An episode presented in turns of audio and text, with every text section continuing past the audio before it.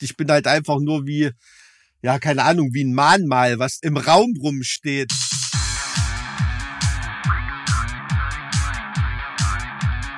Zart wie Kruppstahl. Mit Mike und Alex. Was ist denn da jetzt passiert, sag mal? Äh, neues MacBook, neues MacBook. Na, endlich. Da, warst jetzt wieder auf Konzerten, jetzt kannst du wieder Technik leisten, oder was? Naja, gut. Das ging vorher auch schon. Das ging vorher auch schon. Aber ähm, ich sag mal, die aufgebohrten Apple-Version, äh, Mac-Version, die sind jetzt auch wieder drin, ja. Was heißt aufgebohrt?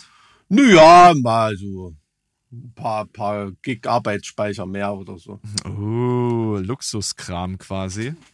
Keine Ahnung. Ja, man hat, man, man hat bei Apple immer das Gefühl, es ist Luxus, weil das bei anderen ungefähr so das ist so ungefähr so, als ob du an einer Pommes, an einer Apple Pommesbude bist und sagst, ich hätte gern aber Ketchup mit Mayo dazu. Okay, 10 Euro extra. Was? ne? So. Das wird dir nicht einfach gemacht als Apple-User. Aber es ist schön, dass du es mal wieder ins Land geschafft hast, Mike. Apropos Land, du warst ja in unserem Land, im schönen Thüringen hier irgendwie. Wie war, ist denn das Festival gelaufen? Du sahst ziemlich, äh, wie soll ich sagen, na, war schon fast ein Anflug von Glückseligkeit an manchen Fotos. Du meinst, weil ich mal gerade nicht ganz äh, griesgrämig reingeblickt habe, ja? Naja. Nee, ach, ich meine, das sitzt ja gar nicht irgendwie finanziell oder so, sondern einfach eher so von der, vom, ja, vom Seelenlevel, so, so von der Umgebung, Leute und so. Das sah wirklich aus, als ob das echt alle Spaß hatten. Ja, war einfach, war einfach geil, äh, das Feedback auch zu bekommen. Also die Leute, die da waren, die hatten wirklich Spaß. Mhm. Und hm. äh, ich glaube, das, das hat man auch ganz gut auf den Bildern gesehen, beispielsweise bei Mr. Hurley und dem Pulveraffen. Da war ähm, ja im gesamten Zuschauerraum ein Rudern zu sehen. Geil. Da hat ja. quasi der gesamte Zuschauerraum gerudert. Das war wirklich schon, schon ziemlich krass. Und äh, Feuerschwanz hat quasi alles komplett abgerissen. Das war es war schon ziemlich heftig. Dabei war das bestimmt der kleinste Kick, den die in den letzten Jahren gespielt haben. Ja, ich wollte gerade sagen, also weil es kommt jetzt bei einigen äh, Festivals so zu solchen Effekten, ne, dass da natürlich Bands vor zwei oder gebucht wahrscheinlich schon vor drei oder vier Jahren auf manche Festivals wurden, die mittlerweile ähm, ähm, eigentlich viel, viel größere Sprünge gemacht hätten. Ne? Also ich meine, ist jetzt für die Leute in so einer, sag ich mal, Umgebung, in so einem Setting auch nicht alltäglich, wenn man Feuerschwanz sieht man sicherlich bei größeren Festivals vor mehr Leuten. Bei einer anderen Band, wo es mir so ging, war ähm, bei Electric Callboy jetzt irgendwie. Die spielen mhm. ja jetzt auch bei Festivals auf Position und irgendwie Sachen, ähm, die sie eigentlich jetzt schon weit hinter sich gelassen haben. Ne? Und das hat dann natürlich immer noch einen größeren Knalleffekt, wenn dann eine Band auf eher auf so einer Newcomer-Position irgendwo spielt und auf einmal wird da alles komplett zerstört mit äh, Publikum zusammen, ne? weil auf einmal natürlich ein Publikum da ist, das fast Headliner würdig ist. Ne? Ähm, mhm. Also den Effekt sieht man bei einigen Bands diesen Sommer. Das ist so ein so ein Nach Nachwehe der Corona-Pause. Ja. ja, das auf jeden Fall. Ähm, äh, wobei man jetzt so sagen muss, dass dieser Effekt, den man sich da gewünscht hätte bezüglich des Line-ups, dass das jetzt irgendwie massiv Leute zieht, das ist halt durch diese Gesamtsituation leider mhm. ausgeblieben. Ne? Das muss man, das muss man halt ganz. Ja, na, mit, mit Ticketverkäufen ist das nochmal was anderes. Das, das, das stimmt schon. Also das ist, ja, also das ist jetzt wahrer als jemals zuvor, wenn man das Wort mal äh, steigern darf, dass da die Großen viel machen ne, und die Kleineren jetzt erstmal noch ein, ein Jahrchen Durststrecke irgendwie haben. Ne? Ja, ist krass, ne? Ja. Alle sind jetzt bei Rammstein hm. so oft wie möglich hintereinander und dann Rock am Ring und dann geht's gleich weiter nach Wacken. Ja, ja. Im ja. Endeffekt und alles, was dazwischen ist, dafür ist ja logischerweise dann auch gar kein Geld da und gar keine Zeit da, weil man ist ja dann schon äh, auf Rammstein ja. quasi. Ich war und, neulich äh, bei Manowar. Nee, echt? 250er Clubshow. also als äh, die wurden angekündigt als Manowar ähm, Manowar Coverband irgendwie. Ähm, wobei natürlich dann jeder sich denken konnte, dass für 60 Euro Eintritt das keine Coverband ist in dem Club. Aber äh, war natürlich äh, äh, schön, äh, das mal auf so einem Level runtergebrochen zu sehen. Ähm, und warum? Warum? Wie warum? Ich hab's doch gesagt, warum Mello war. Nee, aber warum haben die vor 250 Leuten als Coverband gespielt? Ja, also die spielen ja jetzt, glaube ich, auch dieses Wochenende, spielen die nicht auch Hellfest und äh, äh, ähm, Barcelona Metal Fest und so, also diese Riesenfestivals, die müssen sich natürlich auch erstmal einschießen ne, und mhm. machen da technische Proben äh, mit Soundmann und, und, und Licht und so weiter. Und ähm, naja, und Joey DiMaggio ja, ist da wie, jetzt niemand. Wie willst denn das aber, aber du kannst doch keinen Technik- und äh, Light-Check machen, wenn du in einer 250er Venue spielst und das dann auf Hellfest überträgst. Das macht doch gar keinen Sinn. Doch, da gibt's schon so Skalierungs-Setups. Ne? Also da hast du dann zum Beispiel diese eine Wackellampe steht dann halt für den Bereich, der links ist, für 20 Wackellampen oder so. Ich wollte gerade sagen, ähm, das ist dann jeder Meter, den du jetzt gehst auf dieser Bühne, sind dann 20 auf der, auf der Bühne, die du dann. Ist wie eine Art Modellierung, ja, ja, natürlich. Und es kommt natürlich auch drauf an, Monitor-Sound einzustellen und so weiter. Und heutzutage sind ja Bands auch oft total, ich glaube, Manowar auch ähm, äh, in einer Timeline unterwegs, ne? Dass da wirklich ähm, Sachen wie, wie Licht, Sound, Effekte, was weiß ich alles in der Timeline läuft und ähm, da hast, kannst du natürlich auch mit dem Monitor-Sound dann schon Vorab-Einstellungen machen, die dann nur noch als Pfeil ins Pult geladen werden. Wobei die äh, ein analoges Mischpult da rumstehen hatten. Das fand ich, äh, sieht, sieht man ganz, ganz selten heute noch. Hm. Ja, also meistens diese Digitalkisten, die da rumstehen wo der Soundmann entweder immer erfreut ist oder einen kompletten Schock kriegt, weil er für das Ding keine Files hat. es ist immer das Gleiche heutzutage. Aber war, war, war lustig. Natürlich, Männer waren in allen Belangen ne, immer so ganz, ganz kurz vor der Comedy. Ne? Da muss man schon ein Herz für haben. Aber war geil. Hat gefetzt. Ja, Warriors of the World haben äh, Feuerschwanz auch gespielt, ne? Also nee, ja, ist ja, zeigt natürlich, wie soll ich sagen, das Klischee, was ich über Feuerschwanz habe, dass sie nicht was von den coolen Alben covern, sondern Warriors of the World.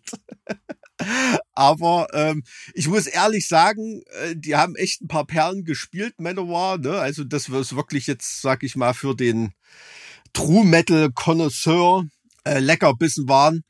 Aber bei Warriors of the World war am meisten los. es ist, ist einfach so unpopulärer, ja, nicht Neo-Song kann man nicht mehr sagen, kann man ja nicht sagen, aber ähm, schon eher so, was den, was den Proleten vom Kenner trennt, ne, bei Manowar.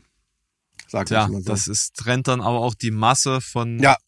Von der kleineren Menge. Ja, ja, auf, auf, halt auf, so. auf, jeden Fall. Also, weil ja unser heutiges Oberthema Klischees sein soll, da ist natürlich bei Manowar im Publikum, äh, das war natürlich High-End, ne, Klischee in, in allen Belangen. Kannst du dir ungefähr vorstellen, Manowar kündigen einen Geheimgig in Zwickau an, der nirgendwo groß beworben ist. 60, oh 60 Euro Eintritt und da ist dann natürlich wirklich nur äh, Hardcore auf der Hardcore von Manowar-Fans dort am Start, ne? Also. Da war bestimmt der Altersschnitt auch über 50 würde ich mal schätzen. Ich habe keine Ahnung, was das zu sagen hatte. Es waren auch ein paar junge Mädels dabei, die haben echt jede Zeile mitgesungen. Ne? Also da war, fand ich schon krass. Das hat dem Klischee ein bisschen widersprochen. Aber so Altersschnitt würde ich sagen 45 so.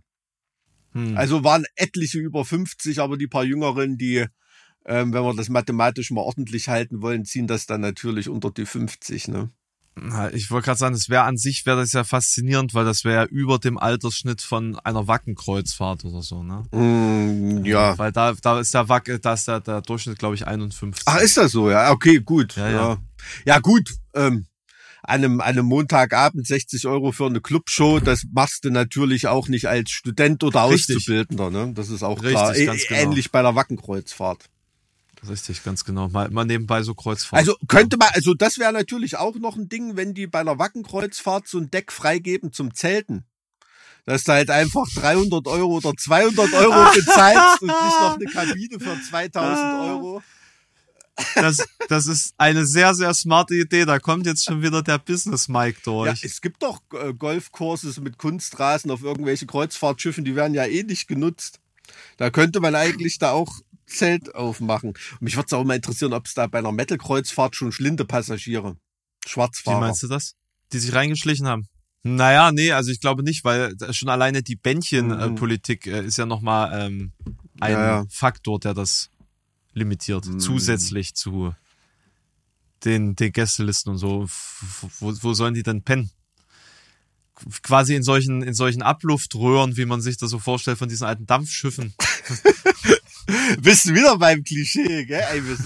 Also, äh, ich dachte eigentlich, dass dieser, äh, na, sage ich mal, das Überthema von Folgen von Klischees, das sollten wir es eigentlich total einfach mit haben, weil wir uns sowieso nur äh, Klischees und Stereotype um die Ohren hauen. Ne? Das ist ja eigentlich der ähm, Punkt, dass ähm, wir sehr oft in diesen Reigen verfallen und uns da dem eigentlich oft schuldig machen. Das äh, wollte ja, ich damit ja. eigentlich vielleicht irgendwie so ein bisschen auch unterschwellig anmerken. Aber ist das dann schon äh, noch Schuld beziehungsweise Klischee und Stereotyp, wenn man sich dessen bewusst ist? Dann ist es ja eigentlich eher fast eine Untersuchung. Ne? Aber äh, zum blinden Passagierklischee, also ich hätte gedacht, klassisch im Rettungsboot. Also nur um das nochmal. Das ist so mein Ja, Klischee. da gibt's keine Rettungsboote. Da, da, hoffentlich gehen die unter auf, auf Vorsee. Das ist so das Ziel immer. Ja, wenn sie zurückkommen, so. na ja, gut, okay, dann hm, beim nächsten hm. Mal. Nee, hm. ähm, Rettungsboot, klar, stimmt, wäre auch ein Klischee. Ich hatte jetzt aber tatsächlich eine Szene im Kopf, wo es tatsächlich mit so einem Abluftrohr zusammenhing. Aber ich weiß okay. nicht mehr, woher ich das, äh, woher ich dieses Bild habe. Na, stell mal vor, du pennst dort, oder sowas. du pennst dort im Abluftrohr der Küche heutzutage. Da riechst du, glaube ich, dein Leben lang nach Frittenfett. naja, die Frage habe ich mir tatsächlich in, in, der, in meiner langen Vorbereitung auf diese Folge gestellt. Die ausführlichste Vorbereitung, die du jemals auf eine Folge gemacht also hast. Schon, schon in den Top 5, würde ich sagen. ähm, aber äh, ist es denn noch ein Klischee, wenn man, also, oder Stereotyp, also das ist ja eigentlich was negativ besetztes heutzutage, wenn man davon redet, ne? Aber ich finde es oft total hilfreich, um von meinen Klischees wegzukommen oder um was Neues zu erfahren, wenn ich wirklich erstmal von so einer Schablone ausgehe. Das aber relativ offen halte. Ne? Ja, also so. das ist ja, das ist ja der Sinn und Zweck von Stereotypen, dass man so eine gewisse Orientierung im, im Leben hat. Die Definition von Vorurteil beispielsweise ist ja jetzt schon wieder komplett umstritten. Ich habe das jetzt auch in der Vorbereitung auf diesen Podcast, ja, wir sind wirklich heute wissenschaftlich komplett gebrieft, ähm, habe ich das auch bemerkt, dass es nicht mehr so einfach ist, äh, dass man, also man kann ja noch nicht mal mehr sagen, dass das Vorurteil wieder, wiederum ausschließlich negativ besetzt ist. Da gibt es auch schon wieder ganz unterschiedliche Theorien zu dieser mhm. Begriffsfassung. Ähm, aber ich glaube, grundsätzlich kann man sagen, dass das Stereotyp wichtig ist für die, für die Orientierung in einem Raum, in einer Gruppe gegenüber äh, irgendwelchen äh, Gegebenheiten und dass äh, das Vorurteil äh, eher so diese negative ähm, hm. Charakterzuschreibung für bestimmte Personengruppen oder so beinhaltet. So und deswegen okay. ist es halt so negativ bei, also äh, negativ hm.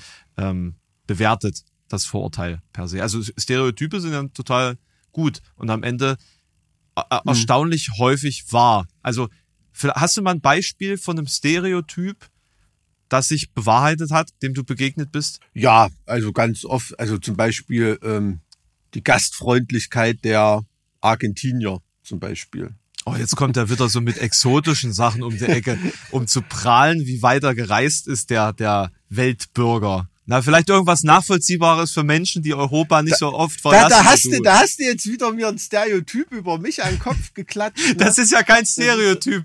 Nach wie viel Folgen haben wir jetzt? 70? Wir wissen das alle. Ein Stereotyp, das sich bewahrheitet hat. Also das bewahrheitet sich, also pff, auch ganz hart am Vorurteil, aber ein Vorurteil, was wahr ist, ist ja dann, wird ja zum Stereotyp dann, wenn ich jetzt deine äh, Definition richtig verstanden habe, was empirisch ähm, bewiesen ist. Ähm, nee, ein Vorurteil ist ja, Bürohaus, Vorurteil ist ja nicht empirisch bewiesen. Solange es nicht empirisch bewiesen ist oder solange du es nie überprüft hast, ist es halt ein Vorurteil. Und wenn irgendwas, äh, ja, wenn sich's bestätigt, ja. dann ist es eine Vorabannahme, die sich bestätigt hat, denke ich mal. Ja, in dem Bürohaus, wo unser HSB-Büro ist, ähm, die Parkplätze davor und ich habe da eine, da ist eine, eine Ergotherapie mit in diesem Bürohaus und da fahren natürlich entsprechend viele SUV-Muttis ihre Kinder hin. Das schon als Stereotyp-Klischee, dass das die Frauen sind, die die Kinder dahin fahren, ne? Äh, ist, sind 90 Prozent der Fälle Frauen, die das machen. Mhm. Völlig wertungsfrei gesagt jetzt. Aber meine Annahme oder das Vorurteil, dass Frauen nicht so besonders gut und effektiv einparken können. Und das ist natürlich bei den zehn Parkplätzen, die da vorm Haus sind, sind regelmäßig, stehen dort sechs oder sieben Autos von Frauen geparkt und es passt kein anderes Auto mehr hin. Also das ist einfach fast jeden Tag so. Ich habe hab die Probe auch schon aufs Exempel gemacht, wenn da mal ein Papa was hingefahren hat oder so, der hat einfach eine kleinere Parklücke. Der lässt weniger Platz zu dem Auto nebenan und dadurch passen mehr Autos hin. Ist oft so. Gibt natürlich auch Spannende empirische Männer, Studie deinerseits. Männer, denen das egal ist. Also ich kastei mich da ja auch immer ein bisschen selber, ne? Du sitzt dort und denkst dir, oh ey, wie packt die Alte wieder ein? Und dann bist du dir im gleichen Moment selber böse darüber, dass du das äh, gedacht hast, sozusagen. Und äh, versuchst das dann natürlich mal abzugleichen, aber ich äh, habe da keine kognitive Dissonanz. Mhm. Also was ich wahrnehme, entspricht dem, was ich da gefühlt habe. Ähm, bis also, jetzt. Also, bis also eine jetzt, Sache, die ähm, ich bisher beobachte, und das ist ein ähm, weiter andauernder Feldversuch, ist äh, die Abhängigkeit der ähm, Nach-Festival-Vermüllungssituation vom Genre der Musik, die auf dieser Veranstaltung dargeboten Ach, wird. Okay, wa- was heißt das? Techno-Party sind zwei Tonnen Müll mehr pro Quadratkilometer Da kommt drauf an, was für ein Techno. Blues-Festival? Kommt oder? drauf an, was für ein, Fe- also also Ah, offens also okay. offensichtlich kann man sagen, dass ähm, dass Szenen, die tatsächlich eher so ein so einen etwas äh, spirituelleren, sage ich jetzt mal ganz grob gesagt, oder oder naturell naturalistischeren Anspruch haben, dass die deutlich weniger vermüllt sind, dass da die Achtsamkeit diesbezüglich höher ist. Dann und, Aha, und, das ist ja und je, interessant. je weiter das in so eine mainstreamige Partykultur geht, ich habe noch nicht herausgefunden, ob das mit dem Alter zusammenhängt. Das kann ich so nicht genau sagen, weil der Altersschnitt im Wacken beispielsweise ist ja relativ hoch, die Vermüllung aber ja. trotzdem ziemlich stark. Ähm, Mhm. Wenn man jetzt aber beispielsweise Richtung Rock am Ring äh, schaut, das ist ja katastrophal beispielsweise, da ist der Altersschnitt Mhm. jünger. Es ist aber auch ein mainstreamigeres Publikum.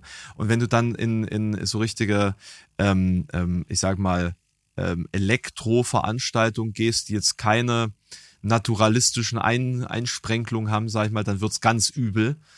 Ähm, Hm. Also das ist, was ich jetzt beobachten konnte. Verstehe, verstehe. Also Ja. quasi runtergebrochen, äh, bei einem Alligator-Konzert ist hinterher mehr Müll als bei einem Konzert von Heilung, Ja, auf jeden Fall. sozusagen. Definitiv. Hm. Definitiv. Hm. Also das klingt für mich im ersten Moment jetzt logisch. Also könnte ich, könnte ich nachvollziehen, wenn das, ja, würde ich so erwarten. Und wenn das tatsächlich auch so ist. Also ich habe äh, das Gegenteil erlebt, das war aber letztes Jahr schon im, in, ich glaube im Paradiespark in Jena. Da bin ich morgens mal vom, weiß nicht, hatte ich irgendwas im Stadion zu tun oder so, bin ich jedenfalls morgens oder vormittags durch den Park und da lagen so vom Sonntagabend diese äh, Grillreste, ne? Grillhaufenreste. Mhm. Und ein besonders riesengroßer Grillhaufen mit Plastikflaschen, allen riesen Scheiß und so, da lag da rum und bin ich direkt dran vorbeigelaufen. Und das hat dem, was ich eigentlich sehen wollte, überhaupt nicht entsprochen. Es waren dort nur Packungen von vegetarischem Grillgut. Also nur vegane Grillwürste, äh, vegetarische Steaks und was weiß ich von Zeug, äh, kein Fleisch dabei. Mhm. Hätte ich gedacht, dass solche Leute sich da ein bisschen mehr kümmern Mhm. irgendwie, aber offensichtlich, hm. Tja, Ja, das, das war ähm, da irgendwie genau das Gegenteil.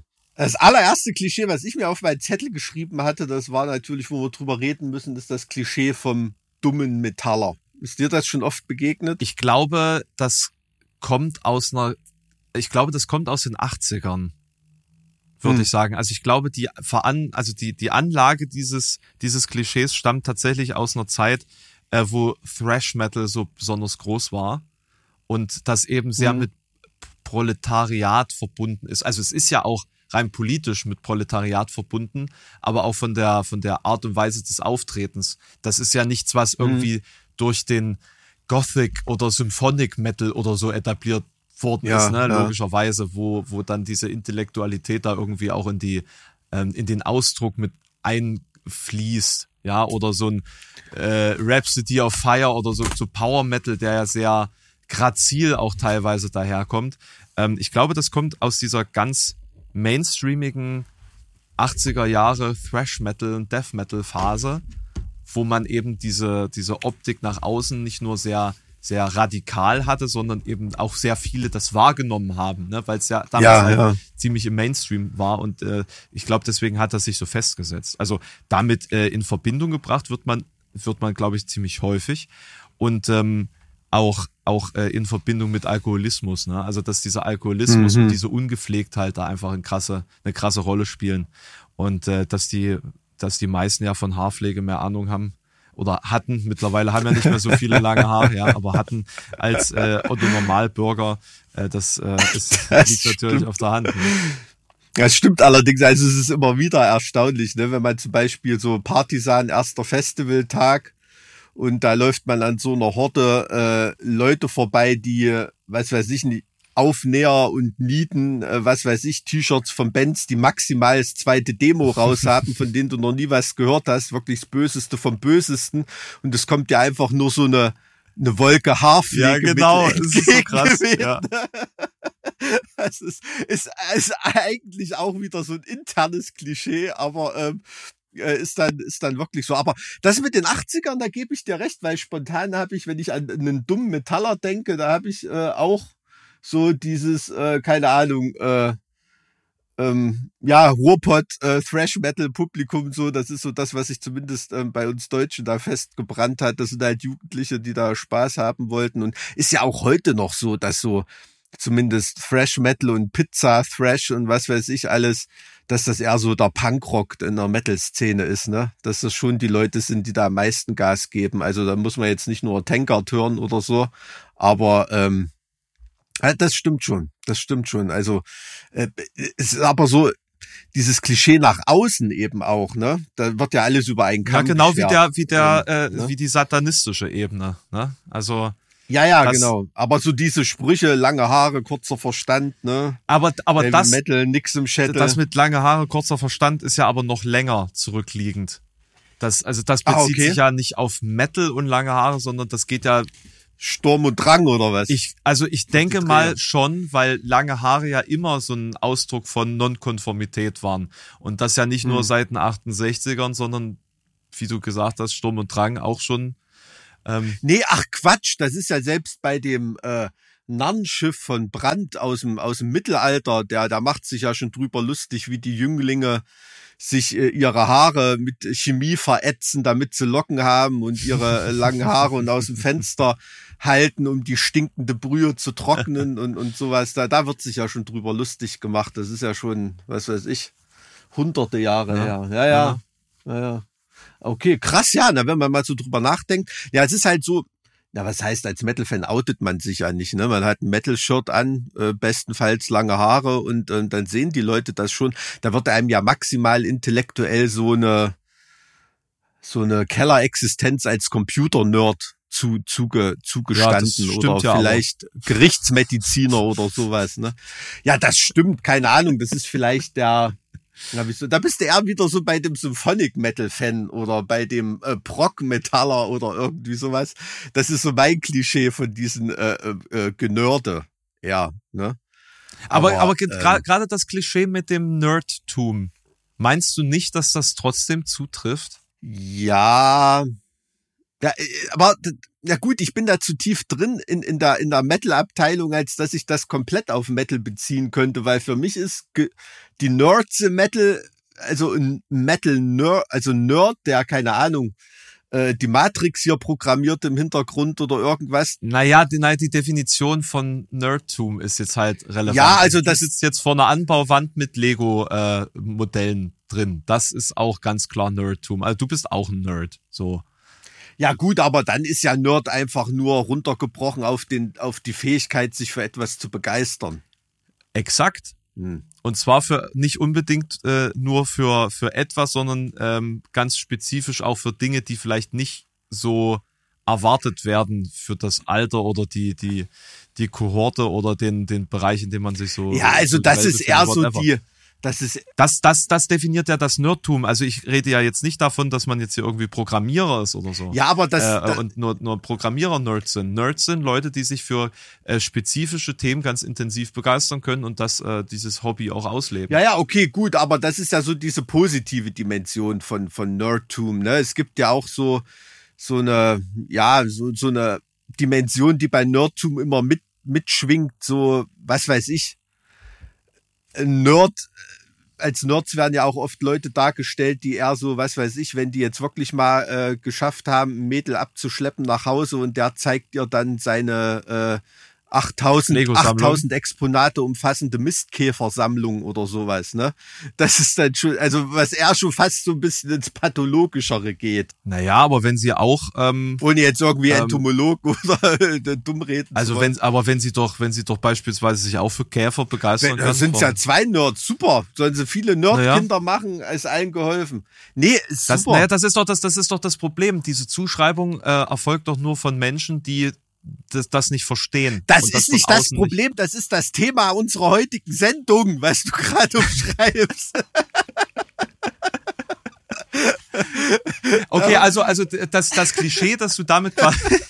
Ich muss mir erst mal dran gewöhnen, dass wir ein festes Thema haben und zu dem immer wieder zurückkommen. Ja, ja. Nein, also, also pass auf, äh, ähm, das, das Klischee, das du damit sozusagen umreißen willst, ist, dass Nerds per se creepy sind. Das möchtest Nee, du nee, nee, ausdrücken. aber dass diese Dimension da schon mitschwingt für Leute, die Leute als Nerds bezeichnen. So Nerds, die sich unter, untereinander als Nerds bezeichnen, da ist das ja fast anerkannt, so ein bisschen. Ne? Hm. Aber wenn jetzt zum Beispiel, was, es gibt ja wirklich diesen Schlag von Leuten, also ich sag ja auch immer, ähm, wie zum Beispiel Ghost ist für mich Metal für Leute, die kein Black Black Metal mögen oder kein äh, oder kein ne oder äh, gibt ja auch Radiomusik für Leute wie oder Sportfreunde Stiller das ist Rock für Leute die kein Rock mögen Ja, ne? Oder Musik für Leute, die keine Musik mögen. genau gibt's ja Radiosender noch und nöcher die Musik spielen für Leute die keine Musik mögen die so völlig neutral sind ne? Wenn die da jemanden jetzt als Nerd bezeichnen würden oder irgendwie sowas ne?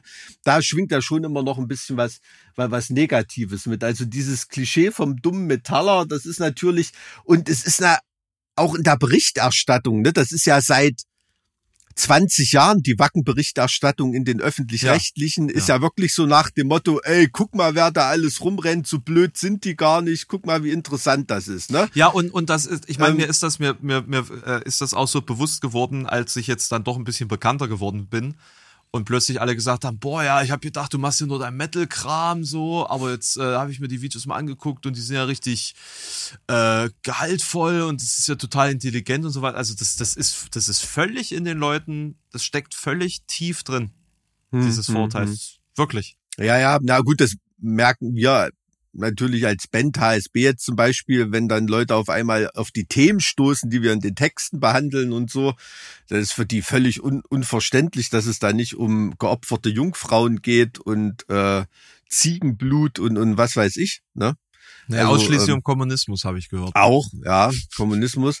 Das ist auch, äh, ist ja mittlerweile auch echt wieder ein, echt wieder ein Schimpfwort geworden ähm, oder ein, ein Ausgrenzungskriterium. Ne? Also das ist ja, aber es kommt auch immer drauf an, auf was für eine Ne, das- Detailtiefe Da, das da trifft, ist wieder ne? der, das Klischee, ne? Alle, alle, die politisch links sind, wollen den Kommunismus. Genau, also zum Beispiel in den USA ist das ja so, ne? Also dieser dieser Aphorismus, dass wenn äh, es nicht schon öffentliche Bibliotheken gäbe in den USA, die Idee für eine öffentliche Bibliothek heutzutage blanker Kommunismus Ja. wäre, Ja. das stellt das ja ganz schön dar. Ne? Und deshalb ist ja dort was, äh, ja, was in den USA teilweise als liberal bezeichnet wird oder so oder als links, das wäre in Deutschland der rechte Flügel von der FDP so ungefähr. Ne?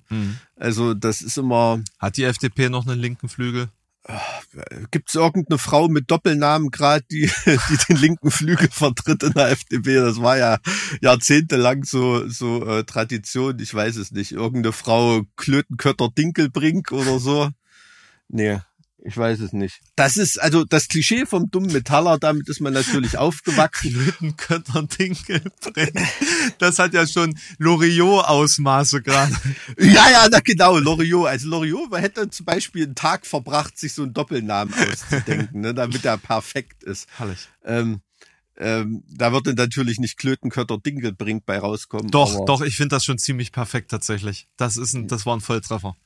Okay, na dann ist ja gut. Da tust du meine Loriot-Seele natürlich streicheln. Aber dieses Klischee vom dummen Metaller zu durchbrechen, das ist doch eigentlich äh, immer, immer wieder äh, so ein innerer Durchmarsch. Ne? Das macht doch, ähm, macht doch auch Spaß. Na, weiß nicht. So. Also irgendwann nervt's einen einfach nur noch. Also ich bin mir nicht sicher, dass zum Beispiel die Berichterstattung, von der ich vorhin geredet habe, wo es um Wacken geht oder so, wo erstmal immer erstmal saufen, saufen, saufen und dann wird so tiefer gegangen, ach, die sind ja doch ganz cool und haben das Herz am richtigen Fleck und der hier, guck mal, der hier ist leitender Finanzbeamter oder irgendwie sowas. Ich glaube, sowas gucken sich mittlerweile nur noch Metaller an denke auch. So eine Art ne? Selbstbestätigung. Ja, das ist so ein Selbststreicheln irgendwie. so das eigene Klischee durchbrechen und sich dabei gut fühlen. Ich glaube, das ist ein ganz großer Mechanismus davon. Auf jeden Fall. Aber um noch mal ein bisschen theoretischer zu werden, gibt es einen Unterschied zwischen Klischee und Stereotyp und Vorurteil oder ist das synonym? Also Vor Stereotyp, Vorteils haben wir ja schon abgehakt, aber Klischee und Stereotyp. Das hat, die, hat man doch gerade dass das sozusagen die, die eine Sache ist so eine Wertung und das andere mhm. ist einfach nur eine, eine Einschätzung ohne Wertung im Endeffekt. Das ist Vorurteil und Stereotyp, aber ich meine jetzt Klischee und Stereotyp. Nee, das ist Klischee und Stereotyp, was ich jetzt gerade so. gesagt habe. Nee, nee also Klischee und Vorurteil, so rum. Klischee und Klischee Vorurteil. Und Vorurteil, okay, Vorurteil genau. ist quasi wertend, deswegen ja das Urteil in diesem Wort. Mhm.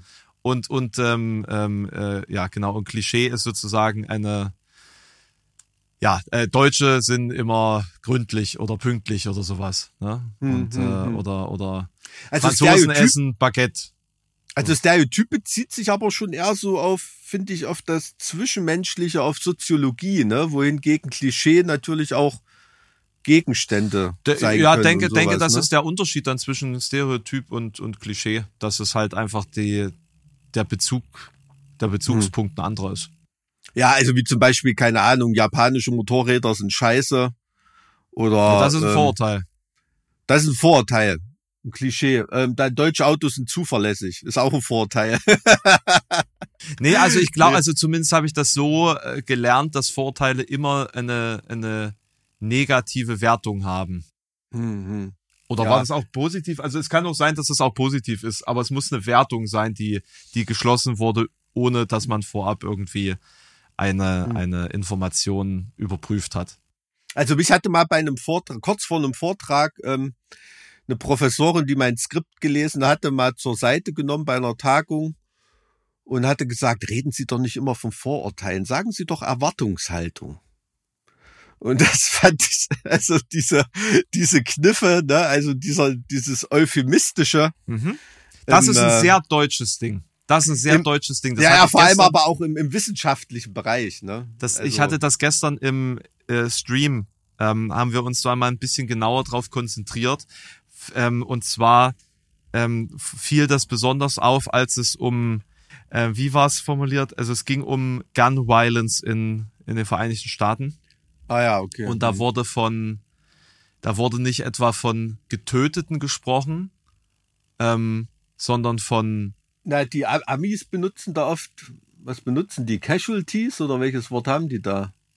Es war auf jeden Fall in der Arte-Dokumentation. Es ging jetzt eher um, um die Übersetzung in der Arte-Dokumentation. Ich kann jetzt natürlich nicht mehr genau sagen, was sie, was sie im Original gesagt haben, aber die Arte-Übersetzung war sozusagen, äh, dass, ähm, dass, also es, man hätte es genauso gesagt, wie wenn die Leute irgendwie an einer Seuche gestorben wären. So. Ja, ja, ja, ja. Indirekt ja, ohne eine, eine äh, kriminelle, gewalttätige Beteiligung sozusagen. Und das ist halt wieder so eine Verschleierung dessen, was da dahinter steckt. Oder genauso wie wenn man, wenn man, äh, wenn man äh, statt Korruption eben alles unter Lobbyismus, unter den Lobbyismus-Teller, äh, äh, Teppich ja, kehrt, ja, sozusagen. Ja, ja, verstehe. Oder wenn man sagt, na ja, ähm, Arbeitsbeschaffungsmaßnahmen, äh, da gehören Leute eben nicht in diese Arbeitslosigkeits, ähm, in den Arbeitslosigkeitsbereich. Obwohl hm. der einzige Umstand, dass sie so einen Schwachsinn mit sich machen lassen müssen, der, äh, ja, der Fakt ist, dass sie arbeitslos sind. Naja, also, ja, ja, verstehe schon.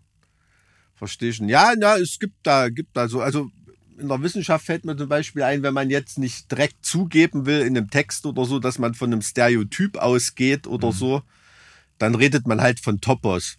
Ne?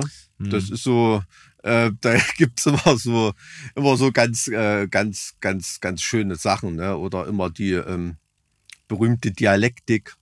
Wenn irgendwie zwei Elemente irgendwie miteinander verbunden sind, dann stehen sie halt in einer dialektischen Beziehung und man muss das nicht weiter erklären. Mhm. Ähm, naja, also äh, gibt's schon, gibt's schon schöne Sachen. Äh, was ist denn so das allererste Klischee, was dir eingefallen ist, als wir drüber geredet haben, was wir heute machen wollen? Ich dachte tatsächlich nicht, dass wir jetzt eine Liste schreiben von Klischees, die wir, die, die wir ähm, verarbeiten, sondern ich dachte, wir gehen da auf einer. Ähm, auf, nee, nee, nee, nee. Also ich will jetzt auch keine Liste abarbeiten. Ich will einfach nur mal wissen, was dir da so als allererstes. Ich habe sofort Sinn an Franzosen und Baguettes gedacht. Ich bin da ganz, ich bin da ganz ehrlich. Ich habe sofort daran gedacht und das Lustige ist ja, die können ja wirklich Baguettes. Das ist ja der Wahnsinn. Und du kriegst Ja. die überall und es ist, es stimmt ja. Das, Ja. das, es stimmt. Krass. Ja, ja, da ist ja, also diese, Na und Fromage. Ne? Das, Ja, ja, na ist klar. Da ist bist natürlich als Veganer wirst du immer schräg angeguckt. Äh, Das sind ja, ähm, aber gut, damit wollen, wollen wir das Fass aufmachen? Äh, das Klischees Vegan, das, Veganer? oh ja, oh ja, lass es uns aufmachen. Lass es uns aufmachen. Wa- Was, was, an was denkst du als allererstes, Als, wenn ähm, du vegan bist? Tatsächlich denke ich an ganz viele ekelhafte Essensoptiken. Äh. Hm. Ich war mal, äh, und das hat mich nachhaltig geprägt, mit einem Veganer auf, äh, ich wollte jetzt sagen, Klassenfahrt stimmt ja nicht, auf Studienreise. Hm. Und ähm, der war eben so ein, so ein Beispiel, das, glaube ich, sehr viele Klischees bestätigt, die man so als gut bürgerlicher Fleischesser hat. Ne? Jemand, der immer barfuß läuft, sich sehr, sehr selten wäscht und eigentlich alles an Bürgerlichkeit ablehnt, was, was, was irgendwie so grundlegend dazugehört. Ich glaube, der hat doch auf dem Boden geschlafen. Aber das äh, äh, ist Und- ja alles, und- und hat- alles noch, Nee, da kann genau, ja immer pass noch auf. ein Fleischfresser Genau, sein. pass ne? auf. Und jetzt kommt ja das, also das war auch für mich alles okay. Ich, ich glaube, ich war sogar mit dem in einem Zimmer. Das war auch ein bisschen schwierig, weil er wirklich gestunken hat. Aber ähm, jetzt kommen wir Das war aber dann die, die Geografie. Äh, nee Deutsch, Deutsch. Ach, Äh, Deutsch das war das. Okay, ich hätte jetzt eher gedacht, dass jemand Theaterseminar. Theaterseminar. Nee, Ach, ach, also okay, Ge gut. Geografie auch einige, auf jeden Fall, aber das war tatsächlich Theaterseminar. Ähm, Okay. Und der hatte immer, was war das denn? Der hatte immer Boxen mit in so schwärzlicher Brühe vor sich hin suppenden Tofu-Brocken oder keine Ahnung, was das war, oder Pilzen. Ich habe keine Ahnung. Der hat immer nur das gegessen und es war schlimm. Schlimm. Ja, es gibt schon einen Haufen schlimmes Zeug, aber ähm, ja, wa- was isst man denn eigentlich, wenn man vegan ist, ne? Das ist immer so das, das allererste, was dir da ent, ent, entgegengeschleudert wird. Also entweder irgendeine, irgendeine Körnerpampe, ne? Man ist so, so, so Körnerfresser oder Pampenfresser. Pampenfresser, ja? Sagt man das so? Pampenfresser, nee, habe ich jetzt gerade so, aber so, das ist, glaube ich, bei den Leuten so. Ganzen Tag Hummus quasi. Äh, Ja, aber Hummus ist schon auch geiles Zeug, ne? Na, weiß nicht. Da habe ich vielleicht noch nicht die richtige Gewürzmischung entdeckt. Da bin ich noch nicht so dran gekommen. Du, also äh, beim Hummus, das ist wie beim Bier. Im Ernst jetzt. Hm. Also du kannst äh, Bier probieren und denkst, hä, was soll das sein? Und dann gibt's Bier, das läuft dir runter, da bist du rattendicht, Auf ohne jeden dass Fall. du dass also gemerkt hast. ich ne? liebe ja Guacamole, muss ich sagen. Das, Hm. das ist super geil. Das ist wirklich super geil. Aber auch da gibt's ganz, ganz viele verschiedene. Also ich habe in ähm, jetzt kannst du gleich dein Posersätzchen wieder einsetzen. In, in, in Mexiko habe ich mir mal von einem von einem Koch ein richtiges Guacamole-Rezept geben lassen und ähm, es ist schon echt krass, wie unsere Vorstellung von mexikanischem Essen von diesem Tex-Mex-Zeug Ah, ist schlimm, oder? Einge, eingefärbt ist. Es ist ne? schlimm. Also, es ist also alles, was wir kennen, ist eigentlich nur fettig und frittiert und Es ist komplett Tex-Mex. Also wenn du da siehst, wie die, wie die Mexikaner eigentlich solche Sachen zubereiten, es ist viel, viel spartanischer, ne? Und viel, viel, ähm, ja, ja, gesünder. Ähm, also mit weniger Zutaten, ähm, weniger Fett, weniger Salz und so, also viel, viel unspektakulärer. Aber ja, wenn man sich da einmal dran gewöhnt hat, ähm, hat man da auch mehr so das Geschmackserlebnis. Ne? mal, mal kurz eine Zwischenfrage. Ähm, das Nicht-Trinken hängt aber nicht mit dem Veganismus zu tun, äh, zusammen, ne? Also es kommt oft zusammen, also weil das aus so einer ja, Vegan Straight Edge aus so einer, so einer Jugendbewegung, ne, wo das halt miteinander, mhm. äh, miteinander verbunden ist, aber das ist ungefähr so, wie jemand, der Death Metal hört, auch gern oft Melodic Death Metal hört oder irgendwie sowas, ne. Also das ist halt einfach, ähm, ja, ach, da gibt's ja ganz viele Grabenkämpfe. Ne? Da gibt's auch, also wie Leute wie ich zum Beispiel, die da als vegan Straight Edger bezeichnen würdest, die äh, sind natürlich zu Recht auch der Meinung, dass zum Beispiel Meat Edger, also Leute, die nur Straight Edge sind und Fleisch fressen, die braucht kein Mensch. Ne? Weil die sich Wirklich vorgeben. echt, ja, krass. Aber da gehört ja, da gehört ja noch anderes dazu. Da gehört auch noch Enthaltsamkeit dazu und, und so. Alter, das ist so blödes Klischee.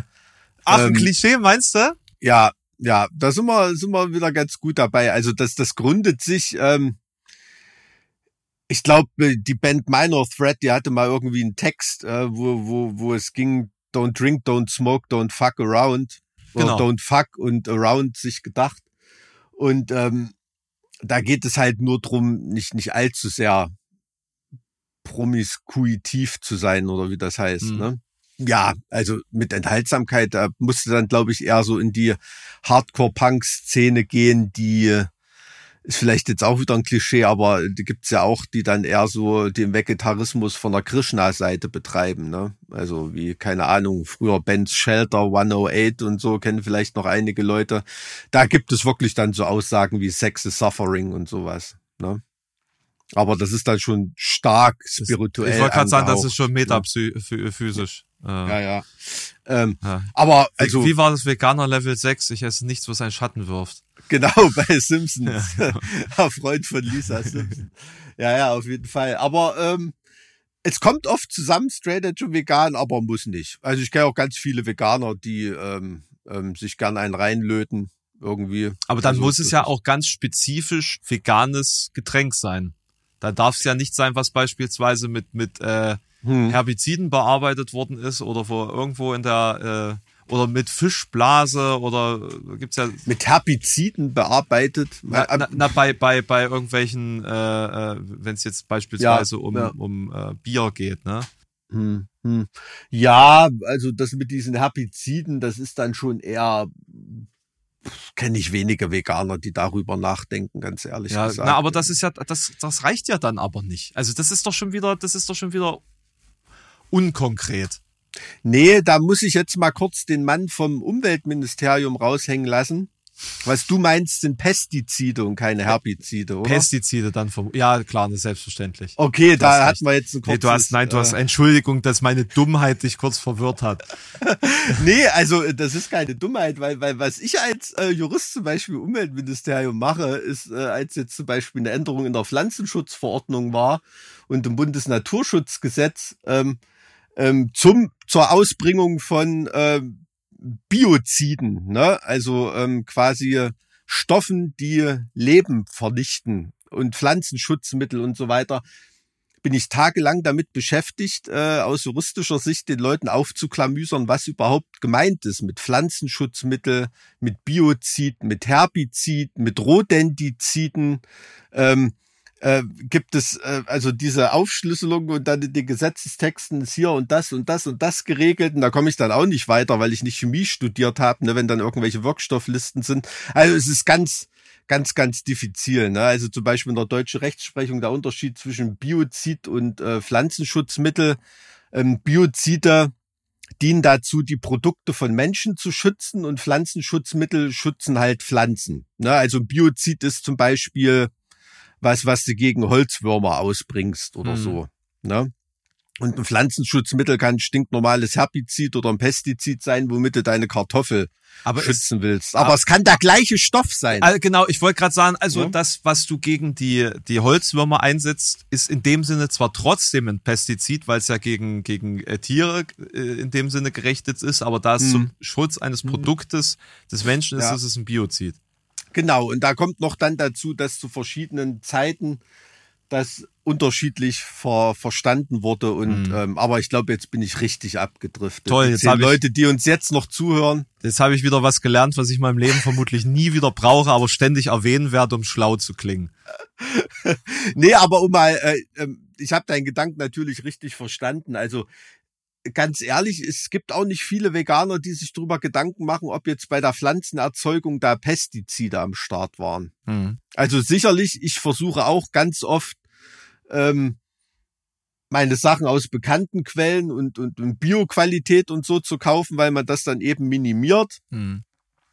Aber es ist illusorisch, dass ein Veganer drüber nachdenkt, dem Bio-Blumenkohl, den ich gerade kaufe, wurden da Pestizide eingesetzt. Ja, am Ende des Tages ist es halt also auch eine Glaubensfrage, ehrlich. oder? Es ist, es ist eine Glaubensfrage und, und es ist natürlich bis in die allerletzte Konsequenz ähm, kann man das nicht durchexerzieren. Es ist immer mit, mit, mit, ähm, ja, mit, mit Brüchen und äh, Inkonsequenzen behaftet. Natürlich, klar. Aber es ist natürlich interessant, dass derjenige, der da gerade an seinem Medium Rare 500 Gramm Steak äh, rumkaut, äh, mir dann erzählt, dass da irgendwie eine Assel vom Blatt gefallen ist, als hier mein, ähm, als hier mein Kartoffelpüree behandelt wurde im Feld, ne? Klar. Ähm, Worauf wollten wir jetzt überhaupt hinaus? Weiß nicht, du wolltest mich äh, fragen, demas genau. demaskieren. Nein, das wollte ich überhaupt. Guck mal, noch mal so ein Klischee, dass es halt immer nur um Kampf geht, wenn man wenn man sich mit Veganern wenn sich zwei Männer wenn sich zwei Männer unterhalten oder so, das kann man ja ganz schön auf Geschlecht runterbrechen. Das äh, hat dann für, schon immer manchmal so ein bisschen was von Hahnkampf. Ne? Was kompetitives grundsätzlich meinst du? Bei bei manchen ja. Also ich ich kenne wirklich Leute, mit denen kannst du irgendwie nicht reden oder irgendwas, sondern weil die aus allem einen Schwanzvergleich machen müssen. Na, weil die sich das finde ich total anstrengend. In ihrem Selbstbewusstsein halt unsicher sind dann vermutlich. Also das hm. ist, glaube ich, also das würde ich jetzt nicht auf Geschlecht zurückführen, oder? Hm, hm. Ich weiß es nicht. Ist auf jeden hm. Fall ein interessantes Klischee. Ja, ja. Worauf weil, wollte ich denn jetzt eigentlich hinaus mit dieser Veganismus-Thematik? Ich weiß. Ich weiß es nicht. Aber ich meine, das ist ja, das ist ja charakteristisch für uns und vermutlich auch schon wieder ein Klischee über uns, äh, dass wir es nicht schaffen, ein Thema zu Ende zu diskutieren, sondern auf dem Weg dahin irgendwo verloren gehen. Ich glaube, das ist bei den zahlreichen Hörern, die uns noch verblieben sind, glaube ich auch, dass das sind dann die, denen das nichts ausmacht, beziehungsweise die gerade das interessiert. Ne? Wir, wir haben es schon wieder nur geschafft, eins pro Monat zu veröffentlichen, ne? Äh, ich weiß nicht, wann kam denn der letzte Podcast raus? Na, wenn du hier mit dem fertig bist, ist es wieder ein Monat. Meinst du, dass ich das ja. diesen Monat nicht mehr schaffe? Ich hatte irgendwie auf dem Schirm, dass wir diesen Monat zwei schaffen könnten, oder? Oh, das wäre natürlich großartig, aber ich glaube, es sind schon drei Wochen mittlerweile. Aber es ist tatsächlich beeindruckend, dass die Zeit einfach so verfliegt. Das, ähm, das merke ich gar nicht. Vor allen Dingen, wenn man bedenkt, dass wir ja eigentlich 2020, 21 fast jede Woche einen rausgehauen haben, ne? Hm, hm, hm. Da, da sieht man mal wieder, wie voll das Leben wieder geworden ist. Auf jeden Fall. Ja, deshalb ersterben ja auch ganz viele Podcast-Projekte im, im, im Moment, ne? Weil eben gerade gerade so die Musikergilde oder so, es ist ja alles fahrendes Gesindel, um mal das Klischee aufzu, aufzufassen. Ähm, die ziehen dann zum nächsten Interessenpunkt und, mhm. und machen dann, dann jetzt das wieder. Ne? Und das hat sie ja das letzte Mal mit einer digitalen Taverne auch schon mal angerissen, so dass da auch viele Kontakte wieder flöten gegangen sind. Ja, komplett, komplett. Ähm, Natürlich. Ich meine jetzt so Sachen wie mit Verachtung beispielsweise ne, von Casper, das ist ja auch nie wieder gekommen. Hm, hm, so, hm. ob das, ob das nochmal eine Neuauflage bekommt, tja. Ich weiß es nicht. So, Keine Ahnung. Super. Also eigentlich schade drum, ne? Achso, äh, vielleicht mal an der Stelle eine kleine Bitte an alle, die uns immer noch zuhören. Wenn ihr es schon bis hierher geschafft habt, da könnt ihr uns ja gerne mal eine Bewertung dalassen für diesen Podcast, weil das äh, dann auch nach draußen symbolisiert, äh, dass man sich den Scheiß hier geben kann. Ja, das war wirklich ganz lieb. Also, wenn es geht, eine positive Bewertung. Ne? Naja, also seien wir, seien wir mal ehrlich, alles unter fünf Sterne ist natürlich sinnlos, weil äh, wir sind ja bei 4,9. Ne? Alles Ach andere, so. ja, alles andere ist ja scheiße. Also alles andere wäre scheiße. Ja, ja. Behaltet einfach eure Bewertung für euch und schreibt sie uns als E-Mail oder so. Und wenn ihr, wenn ihr uns fünf gebt, ihr wisst doch, wie es gemeint ist. Ja, ja, da, da wollen wir mal nicht von Bewertung dann sprechen in diesem Zusammenhang. Klickbefehl. Klickbefehl. Ausführen. Ein Klickbefehl. Auf jeden Fall. Na, da, was, was, ähm, was kann man denn noch so an Vorurteilen über Veganer raushauen? Also, die, dass sie streitsüchtig sind. Was, wie, wie siehst du das? Wie oft streitest du über Veganismus? Also es kommt ganz drauf an, ob das Leute sind, mit denen man darüber streiten kann. Also ob da eine, eine Diskussion überhaupt gewünscht ist oder ob da einem da wirklich nur äh, Blödsinn entgegenfächert und man weiß, man, man erreicht da überhaupt keine Einsicht oder irgendwie einen Konsens. Ne? Da lasse ich das natürlich auch ganz oft sein. Also es ist ein auch das Veganer-Klischee, was einem am meisten begegnet, ist halt dieser blöde Witz, woran erkennst den Veganer? Er wird's dir erzählen, dass er vegan ist, ne? Und das kann ich überhaupt nicht nachvollziehen, weil die meisten Veganer, die ich kenne, die halten damit meistens völlig hinterm Berg. Ich glaube, ja? das hat sich auch wieder verändert. Ich glaube, das war so eine Phase, wo das mal hip war, unter hm. Leuten, die schon lange keine Veganer mehr sind mittlerweile. Okay. Und die das da, also das war so eine Art Lifestyle. So. Ach, okay, dass man das so nach außen getragen hat. Ja, weil also. Da kam ja auch das Cash von Attila Hildmann her, von dieser Lifestyle-Bewegung. Mm, Deswegen mm, hat das ja so funktioniert für ein paar Jahre. Herr Hildmann, ja, Geld ist nicht weg, es hat jetzt nur jemand anders.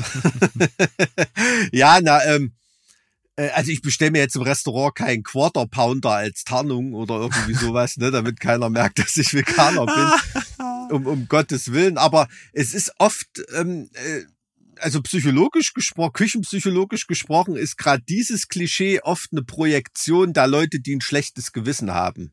Ne? Mhm. Also weil wenn man in einer Runde ist, keine Ahnung, Arbeitskollegen oder irgendwas, und da bestellt sich jeder, jemand irgendwie ein Filet Mignon oder keine Ahnung, irgend so ein. Scheiß, und dann bin ich an der Runde und ich sage, na, ich hätte gern äh, die doppelte Portion, äh, Kinderportion Kartoffelpuffer hier mit, mit Apfelmus. Ne? Ähm, ist da auch kein Ei drin, den Kartoffelpuffer? Nein.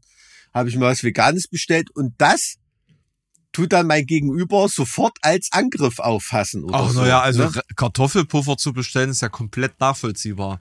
Nee, aber ganz im Ernst, ich habe das total oft erlebt, wenn ich irgendwie frage, darf ich ja wohl als Veganer fragen, ob da irgendwas vegan ist oder nicht, dass die Leute das dann als Angriff auf ihr Essen betrachten das ist so, ich weiß nicht, ich stelle mir da immer wie so, wie so Hunde, die sich um den Knochen balgen. Ne? Das ist irgendwie so was ganz tief Triebmäßiges drin in den Menschen, dass Kritik am eigenen Essen oder am Essen oder irgendwie, dass das, äh, das geht so ganz nah, das tut auf einer ganz emotionalen Ebene die Leute triggern. Ne? So, und, und wenn da jemand auf die Idee kommt, dass dass ich da jetzt gerade Kritik dran geübt hätte, mhm. dass sein tolles Essen, was er sich bestellt hat, worauf er oder sie sich freut, da, da geht's dann, geht's dann irgendwie richtig los, ne? Und dann haben die mitbekommen, dass ich Veganer bin, aber abgespeichert wird. Ja, der hat mir so gleich auf die Nase wieder gebunden, dass er ja vegan mit seinem Scheiße ist und mir, ne? Weißt mhm. du? So, also solche Situationen habe ich ganz, ganz oft. Oh, das ist, Echt. das ist sehr interessant. Das ist sehr und interessant. es, und als Veganer ähm, erlebt man ganz oft, dass gerade solche Leute dann mit einem drüber reden wollen. Ich habe überhaupt keinen Bock über Veganismus mit irgendeinem irgendein Fleischfresser Heini da beim Essen zu reden. Das hat kein Veganer. Keiner. Wirklich, also keiner. Und trotzdem wird an einem so ein Gespräch ans Knie genagelt. Na, was isst du denn dann überhaupt? Na, und was ist wenn? Hm. Und äh, was machst du wenn? Und aber das und aber dies und Pestizide und ähm, da, es ist immer das Gleiche, immer. Immer. Und deshalb hat da kein ernstzunehmender Veganer, den ich kenne, Bock da drauf. Deshalb, je weniger Leute das mitkriegen beim Essen, dass ich vegan bin, weil dieser missionarische Gedanke, der ist ja heute in unserer heutigen Informationsgesellschaft, äh, ist der ja völlig obsolet. Ne? Die Leute wissen, was mit der Umwelt los ist. Die wissen, was sie verursachen, wenn sie ein Rindersteak essen. Die wissen, was in Schlachthöfen passiert äh, die wissen das für ihre ihre äh, Na, die entscheiden sich halt bewusst und alles Ja, die wissen, dass Mangrovenwälder abgeholzt werden für ihre Scampi und äh, das ist einfach so, ne? Das brauche ich denen nicht mehr erzählen und tue ich auch nicht. Die haben sich einfach dafür entschieden, das zu ignorieren und das ja. ist das eigene schlechte Gewissen, was sie dann auf mich projizieren ja. und deshalb bin ich das Arschloch. Ja. Ne, dass die die selbstgewählte Ignoranz da durchbricht. Ich bin halt einfach nur wie ja, keine Ahnung, wie ein Mahnmal, was dann im, Ra im Raum rumsteht. Oh. Ne? Ja, wirklich. Man kommt sich als Veganer oft wie ein geschändetes Mahnmal vor. Du, du, also Mike fühlt sich heute ganz besonders sakrosant. man kommt sich, wirklich, man kommt sich als Veganer oft wie ein geschändetes Mahnmal vor, so nach dem Motto, ja, jetzt ist aber mal gut, äh, sobald irgendwo ein Veganer rumsteht oder so, wird da sofort, muss da blöd gemacht werden. Schade, dass es heute um Klischees geht, ansonsten hätte ich diesen Podcast, diese Folge jetzt äh, Mike das geschändete Mahnmal genannt. Das ist, äh, ja, aber ver verstehst, was ich meine, ne? Den Mechanismus, also das, das, das kriegt man, kriegt man als Veganer wirklich oft mit. Und das also das ist aber es ist wahnsinnig interessant, weil das natürlich ein Aspekt ist, den man sich gar nicht so also so stark oder wirkmächtig, wirkmächtig vorstellt, wirkmächtig vorstellt, dass, dass der Mensch allein davon so getriggert ist, dass er eine, hm, einen hm. Diskurs beginnt. Nee, also Essen ist eine, eine ganz, ganz grundsätzliche Sache. Also ich glaube. Also ich diskutiere nur, wenn dann jemand sitzt, der wirklich eingelegte Pilze, eingelegte stinkende Pilze aus einer Tupperdose rausholt, während man am Esstisch sitzt. Das ist halt was, das, das, das verleidet mir halt mein, mein ähm, Appetit. So alles andere ist doch scheißegal. Also. Ja, das ist wie die eingeschweißten Aldi-Buletten und das gekochte Ei im Zugabteil bei 30 Grad. Na, genau, ne? genau. Das ist doch, das ist ja auch voll in Ordnung, dass man, dass man sich darüber informiert, dass das, was man gerade hm. tut, einfach mega unappetitlich ist für den anderen. Ne? Das, äh, das ist ja, das, das ist genauso okay. wie ich, ich kann, ich kann beispielsweise, ich ertrage es nicht mehr, Spanferkel zu sehen. Ich ertrage das nicht. Das ist so, so schlimm, obwohl ich ja selber, hm. obwohl ich ja selber äh, Fleisch esse, aber ich, ich bin mittlerweile äh, geistig an diesem Punkt angelangt, dass ich mich da einfach zurücknehme und dass ich wieso, äh, weil man die Kreatur da noch erkennt oder äh, was? Naja, oder? weil man, weil man so langsam äh, einfach etwas versteht, was man hm. irgendwie ähm, ganz selbstverständlich mit mitgegeben bekommen hat und ich weiß, dass mich das vor wenigen Jahren noch nicht getriggert hätte oder hat. So mittlerweile mhm. bewegt sich da was sozusagen. Also ich, ich merke das auch und ich ähm, ähm, ähm, also es, ich bin noch nie an dem Punkt, dass ich sage, okay, ich kann Fleisch komplett weglassen von meinem Speiseplan. Ähm, aber das ist nichts, was irgendwie noch eine große Relevanz hat. Also dass ich sage, mhm. ich brauche mhm. heute unbedingt Fleisch. Ähm, ja, also es ist ja ins Bewusstsein gedrungen. Ja, es wird, es wird Fall, ne? bewusster. Ich weiß nicht, ob das mit dem Drumherum zusammenhängt oder ob das mit der eigenen Informiertheit zusammenhängt oder keine Ahnung. Ja, das hat einfach damit zu tun, ja, du bist zu informiert und zu intelligent, um, um vorbehaltlos Fleisch zu essen. Das ist einfach so. Und, und äh, deshalb, deshalb kommt auch, also das spüre ich für mich, die äh, Oder sowas wie Leberwurst, einfach die Vorstellung, was das ist. Das hm. ist so. Hä? ja, natürlich, klar. Also es ist, wenn du das in der menschlichen Entwicklung betrachtest, ist sowas wie Leberwurst, das ist ein absolutes Luxusprodukt. Ne? Ein absolutes Luxusprodukt, also eine Pastete hergestellt, wirklich aus, aus, aus, aus, aus Sachen, äh, die du jetzt nicht jeden Tag irgendwo bekommst. Ne? Und das ist ja auch das Problem beim Fleischessen, dass die Leute, die da hier irgendwie, da muss ich mal lachen über diese ganzen Schwachköpfe hier mit ihren Paleo-Diäten oder sowas, ne? Die dann irgendwelche ähm, Filets und äh, äh, was weiß ich als Paleo essen, ne? Äh, würden sie sich wirklich Paleo erlernen, was die ähm, Urmenschen gefressen haben, dann würden sie den ganzen Tag Maden aus dem Baumstamm poolen, ne? So, so ungefähr, wo die ihr Protein hergeholt haben. Ja, also das ist schon, aber ich glaube, ein Riesen, ein großer Teil dieser Aggressivität, die einem als Veganer entgegenschlägt, das ist dieser Konflikt von Leuten, diese kognitive Dissonanz ist das, glaube ich. Also die wissen, dass es scheiße ist, aber das selber noch nicht für sich irgendwie äh, ähm, verarbeiten also können. Der, ne? die, die Komfortzone will halt ja. nicht verlassen werden. Ja, ja. und das ja, ist ja. so dieser Moment, wo man merkt, ah, andere Leute mhm. haben es geschafft, aber ich noch nicht. Ja, ja, Vielleicht. natürlich. Und ich verstehe auch, dass das komplett, äh, komplett hart ist. Und ich, ich bin auch immer jemand, der jetzt ähm, den Leuten dann sagt, dass man das überhaupt nicht so dogmatisch sehen muss. Ne? Natürlich, ähm, natürlich ist ein Veganer eine höhere und bessere Lebensform. Ne? Da ist ja gar kein Zweifel dran. Sei froh, dass ich gerade was im Mund hatte, sonst hätte ich sofort stark diskutiert. Aber, aber nee, aber ganz aber schon, ist schon gut, du bestätigst halt gerade wieder die Vorteile. Es ist halt nee, aber ganz im Ernst, also ich, ich, ich sag das den Leuten auch immer, ja, aber es ist doch, wenn du da Bock drauf hast, dann ist es halt, aber wenn du keinen Bock drauf hast, dann ist es halt mal nicht und das ist auch schon was gewonnen. Hm. Ne? Also dieses Flexitarier-Denken irgendwie, das ist, glaube ich, schon ein riesen, riesengroßer Fortschritt und dahin, wo auch die Entwicklung hingehen sollte. Das, de das denke ne? ich nämlich auch. Also ich glaube, es ist, es ist illusorisch zu sagen, dass alle komplett auf alles verzichten, äh, aus hehren Gründen. So sind die meisten Leute einfach nicht ne? gestrickt und das ist auch illusorisch. Das ist wie im, im Mittelalter, wo du den, wenn du den Leuten oder in USA, keine Ahnung, wenn sie den Jugendlichen das Onanieren verboten, verbieten wollen, ne, da muss sich doch jetzt niemand selber kasteien, weil er weil er als Flexitarier doch mal an der Tankstelle Bock auf einen Hotdog hatte oder irgendwie sowas, ist doch sobald ja, und vor nächste Mal da ja meistens auch kein Fleisch drin sein. Also. nee, aber wenn er das nächste Mal bei McDonalds vorbeifährt, weil ihm bewusst ist, dass es scheiße ist, dann, dann ist es doch auch okay. Ne? Also ich bin da, bin da schon also halte ich mich für, für, für sehr, sehr tolerant und entspannt, was das angeht. Aber das kommt natürlich dann auch mit den Jahren. Ne? Ich meine, ich bin jetzt weit über 25 Jahre Veganer. Da hat man natürlich schon vieles kommen und gehen sehen und Modewellen mitgemacht und nicht. Und da hat dann auch einen entsprechend pragmatischen Blick auf die Sache. Wie läuft dein veganes Restaurant? Das ist nach wie vor gut. Ich habe es also, immer noch nicht gefunden. Ganz ehrlich. Jedes Mal, wenn ich in Erfurt bin, sage ich mir, dieses Mal gehst du hin. Ich habe es immer noch nicht gefunden. Das Na, ist in der Nähe vom Markt, ne?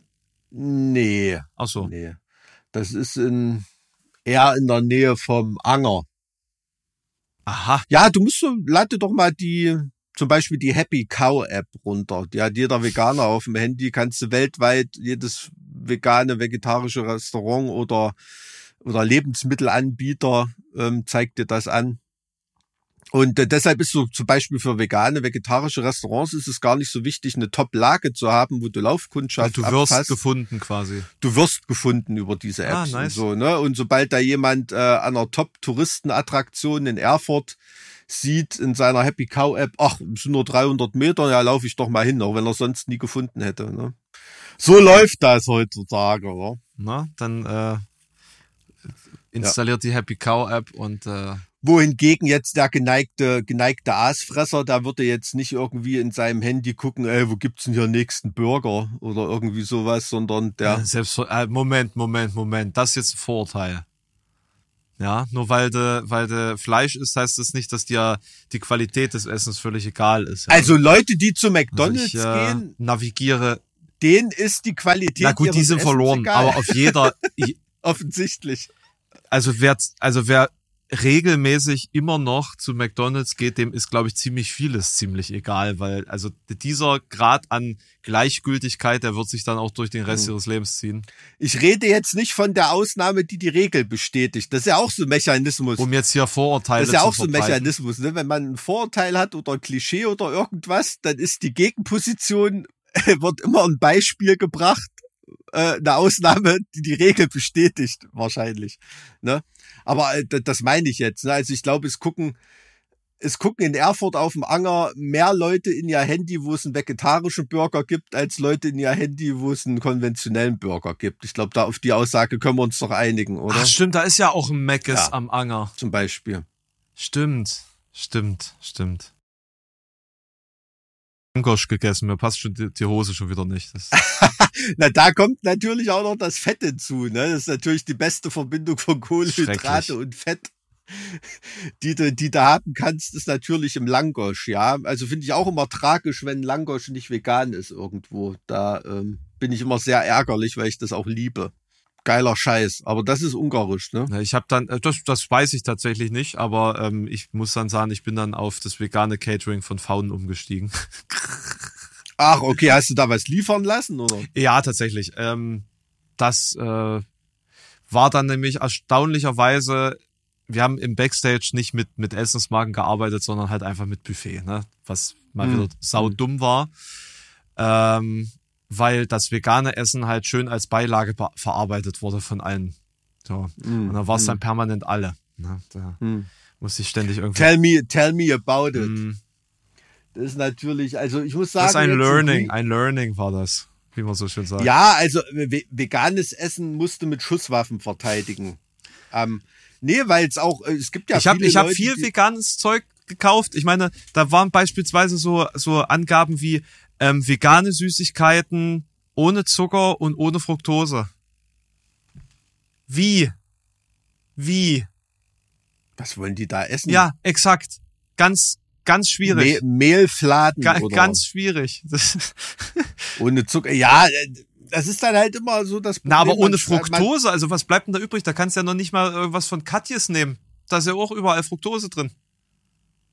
Ja, ja, Ich glaube, ich habe dann, also- ich glaube, ich glaube Mannerwaffeln. Aber nee, Mannerwaffeln sind ja auch mit Zucker. Ja, aber ah, keine Mhm. Ahnung. Also ganz, ganz wild. Ich weiß jetzt auch gar nicht, was ich da irgendwelche Kokosflocken oder sowas ging dann, aber keine Ahnung. Ah, okay, Ja. verstehe. Ja, na, es ist natürlich, also ohne Zucker ist natürlich Quatsch, ne? Das sind ja selbst irgendwelche Fruchtschnitten, die jetzt eigenen Fruchtzucker haben. Ähm, geht da natürlich ja, gar da ist ja auch Fructose drin. Aber wie gesagt, also Festival-Caterings, ähm, das vegane Essen, das muss wirklich mit Waffen verteidigt werden, weil sich natürlich in der Musikerschaft, in der werten Musikerschaft auch viele Leute über Essensqualität eine, äh, Gedanken machen und oft ist das vegane Essen dort von der höheren Auf Qualität, ne? Hat Bio-Qualität, ist besser zubereitet als da irgendwelche Hähnchenschenkel, die da zwei Tage schon irgendwo in der Warmhaltepfanne liegen. Ähm, da wird oft auch von Fleischessern gerade so als äh, Sättigungsbeilage gern zugegriffen. Also das ist immer äh, immer ein, ein harter Fall backstage, ne? Gerade wieder erlebt beim Greenfield Festival. Mhm. Ja. Wie war's? Ja. Wir haben noch gar nicht so War- drüber gesprochen. War geil. Nö, hat fetzt. Also wieder on the road. Ist natürlich auch eine Hammer-Umgebung dort, ne?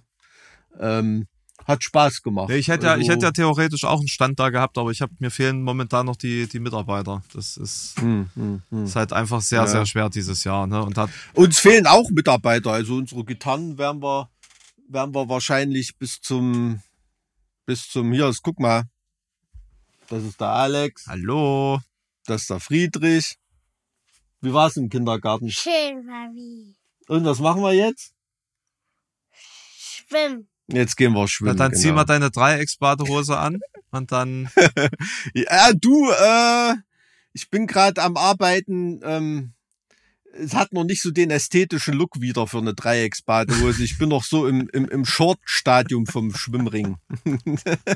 gut. Da dann ähm, forme den Körper, stehle ihn. Aber Dreiecksbadehose ist dann für August angepeilt. Ich werde dich auf dem Laufenden halten. Ne? Äh, genau, gib uns Fitness-Updates hier in diesem. Mike nur mit Dreieckbadehose, das Klischee des Tages. ja, also, äh, du hast das aber auch selber geformt in eurem Kinofilm. Das ist selber schuld. Ist so, Ja. ja. Ist so. Trifft ja auch zu. So, nachdem wir Also- jetzt so viel über Essen geredet haben, gehe ich jetzt zum Vietnamesen. So. Liebe Grüße. Tschüss. Tschüss. Ja, Warriors of the World haben äh, Feuerschwanz auch gespielt, ne? Also